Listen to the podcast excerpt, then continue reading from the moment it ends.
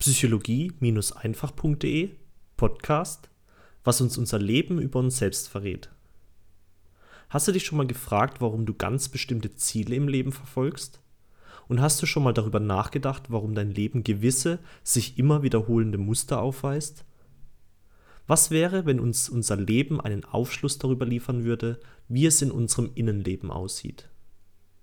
Was wäre, wenn es eine Parallele zwischen dem Innen und dem Außen geben würde? Dazu ein Zitat von Hermes Trimesticus: Wie oben, so unten. Wie im Innen, so im Außen. Könnte ich da nicht anfangen, mein Leben so zu gestalten, wie ich es möchte, indem ich mein Inneres entsprechend anpasse? Ich persönlich bin mittlerweile an den Punkt gekommen, dass ich tief und fest davon überzeugt bin, dass es eine Parallele gibt zwischen meinem Innersten und dem, was sich in meinem Äußeren zeigt. Ich habe bisher schon einige Referenzerlebnisse gesammelt, die meine Überzeugung in diesem Punkt gefestigt haben. Allen voran das Thema der Liebe und menschliche Beziehungen. Als ich noch jung war, habe ich mich immer gefragt, warum es mit den Frauen nicht so geklappt hat, wie ich es gerne gewollt hätte. Obwohl mich nicht wenige Frauen interessant fanden, gab es bei mir in dieser frühen Phase immer wieder innere Blockaden, die verhinderten, dass ich in einer Beziehung landete.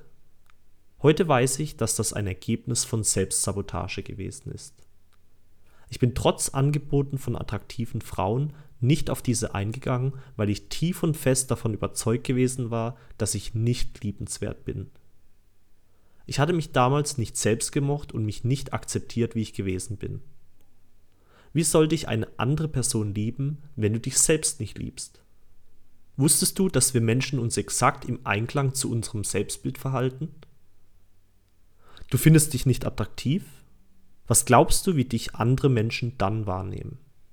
Du findest, dass du kein witziger Mensch bist? Warum glaubst du dann, lachen die Leute nicht über deine Witze? Es war faszinierend zu beobachten, was ich damals von mir dachte und wie ich dementsprechend handelte und mich selbst behandelte. Das waren in der Vergangenheit keine schönen Dinge. Inzwischen sieht das aber definitiv anders aus. Ich habe an mir gearbeitet, meine Selbstliebe gestärkt und ich habe jetzt eine richtig gute Beziehung zu mir selbst. Und siehe da, im Außen klappt es immer besser und besser. Ein Zitat von Steve Maraboli die mächtigste Beziehung, die du je haben wirst, ist die Beziehung zu dir selbst. Warum? Weil Menschen wahrnehmen können, was du ausstrahlst. Ist es dir schon einmal passiert, dass du eine Person von Anfang an sympathisch fandest, obwohl du noch nicht einmal mit ihr gesprochen hattest? Wenn du genau auf deine Wahrnehmung achtest, dann wirst du feststellen können, ob ein Mensch sich selbst liebt oder nicht. Und die Menschen, die sich selbst lieben, werden als attraktiver wahrgenommen als die Menschen, die es nicht tun. Kannst du eine Parallele erkennen? Siehst du, dass es eine Verbindung zwischen deinem Inneren und deinem Äußeren gibt? Hier noch ein Beispiel. Was glaubst du, wie du mit dir umgehen würdest, wenn du denkst, dass du ein nichtsnutziger, fauler Loser bist, der nichts im Leben auf die Reihe bekommt? Wie würde dein Leben dann aussehen? Hierzu ein sehr, sehr gutes Zitat von Patrick Rothfuß. Es ist so, als ob jeder in seinem Kopf eine Geschichte über sich selbst erzählt. Immer, zu jeder Zeit. Diese Geschichte macht aus dir, was du bist. Wir erschaffen uns selbst ausgehend von dieser Geschichte.